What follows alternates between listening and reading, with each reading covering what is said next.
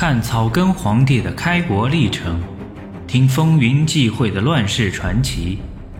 欢迎您收听《朱元璋传》，作者吴晗，演播埃里克里。南征北伐，江山一统，靠的是军队；巩固国防，江山永固，还得要靠军队。军队是立国之本，是皇权利益的根本保证。朱元璋非常重视军队的建设，建立健全了一整套完整的军事制度。朱元璋在攻克吉庆以后，与刘基一起研究比较了古代各种军事制度的优劣，确立了明军一体的卫所制。朱元璋的兵力来源有四种：一是从征人员。即郭子兴旧部，一是归降的士兵，一是因罪被贬的折军，也叫恩军；一是躲籍，也叫征兵，即按人口比例五丁或三丁出一军。为了维持兵源的稳定，军人都是世袭的。军人有特殊的社会身份，有与户籍、将级相平行的军籍，隶属于兵部。民有一丁为军，可优免一丁徭役，以为优序。军士到卫所报到时，由家族置装；日常生活盖由政府就屯粮之己，按月发放。马军月米二担，步军总旗为一担五斗，小旗一担二斗，步军一担。恩军家四口以上一担，三口以下六斗。无家口的四斗，衣服岁给都由政府供给。军队组织为卫所两级，大致以五千六百人为卫，设卫指挥使，卫辖五个千户所，每所一千一百二十人，设千户长，每千户所设十个百户所，每所一百二十人，设百户长。百户下有总旗二，小旗十，总旗领小旗五，小旗领军十人。卫所依地理军事险要而设，小据点设所，关联几个据点设卫。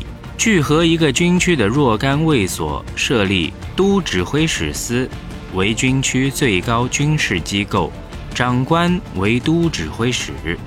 洪武二十五年，全国共有十七个都指挥使司，内外卫三百二十九个，守御千户所六十五个。全国十七个都指挥使司又分别隶属于五军都督府。军需粮饷大部靠屯垦自给，先在边区开展，后普及到内地卫所，以每军授田五十亩为一分。由官府供给耕牛农具，一般开头免纳税租，到地熟以后每亩收税一斗。规定边军守军七分屯种，三分守备；内地八分屯种，二分守备。除军屯外，也有商屯，这主要是为了减轻边地守军的粮食供给和运输压力。开始是让商人运粮到边地，拿到收据，再到政府领到等价的盐，允许自由贩卖，获取重利，也叫开中法。后来商人们干脆雇人在边地屯垦，供给军队粮食，然后换取政府的食盐。这样一来，既解决了军粮所需，增加了政府收入。繁荣了边区经济，商人又减少了几倍的运输费用，获利更丰，对整个国民经济的发展起到了积极的作用。军队统帅权归五军都督府，军令则由兵部号令。平时军人在卫所屯粮练兵，战时动员令一下，各地卫所集合为军。由都督府指派官员充任统军总兵官，统带出征。战事结束，军士立即复员到原来卫所。将军要交回应授，仍回原任。将不专军，军不思将。唐宋以来的藩镇大将拥兵割据的弊端得到有效防治。朱元璋对于战争进行，往往都要进行具体指导。诸军统帅只能在一些细微末节上灵活处置，大的原则一般是不容改变的。如吴元年四月八日给徐达的手令，在处分军事正文之后，又说。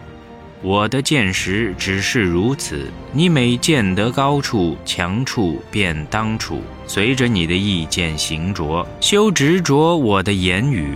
恐怕见不到处，想难行事，怕将帅束缚手脚，也同时给予一些鼓励，不要拘泥于教条，需审事夺时，灵。